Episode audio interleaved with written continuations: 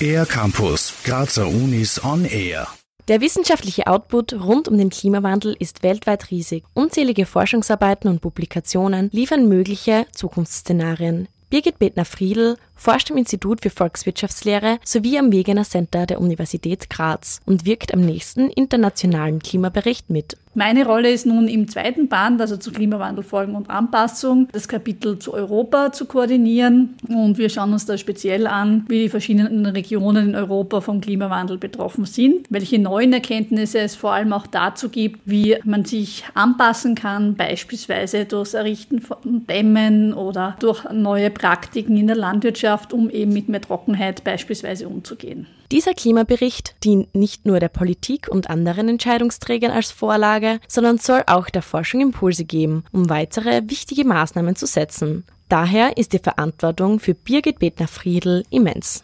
Die Forschung zum Klimawandel ist in den letzten Jahren explodiert. Wir versuchen, Ergebnisse zusammenzufassen, die dann Entscheidungen vorbereiten können. Gleichzeitig ist aber eine ganz große Maxime, dass wir der Politik und den Entscheidungsträgern keine Vorschriften machen, was sie tun sollen. Also wir versuchen wirklich objektiv die Forschung zusammenzufassen, um dann auch in kein Lager gedrängt werden zu können. Also das ist ganz wichtig und insofern ist das eine große Herausforderung.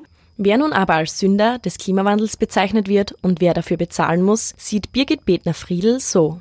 Im Klimaschutz war es traditionell so, dass man hier die Verantwortung vor allem bei den Industriestaaten gesehen hat. Seit dem Pariser Klimaschutzabkommen hat sich das geändert. Da werden eben auch zunehmend Schwellenländer wie China, Indien, Brasilien, aber auch Entwicklungsländer im Bereich Klimaschutz als zentrale Akteure gesehen. Wichtig ist, die Auswirkungen des Klimawandels sind global, aber sie sind global sehr unterschiedlich. Generell ist es so, dass die Länder in Äquatornähe und gerade auch die weniger entwickelten Länder stärker betroffen sind vom Klimawandel. Aber es gibt auch durchaus Bereiche, die in Europa stark betroffen sind und gewisse Regionen. Und insofern ist es schon wichtig, sich alle anzuschauen.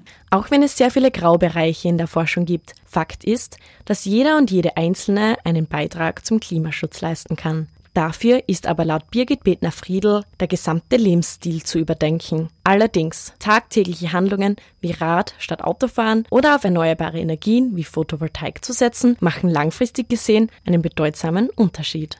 Für den R-Campus der Grazer Universitäten Corinna Kaufmann. Mehr über die Grazer Universitäten auf ercampus-graz.at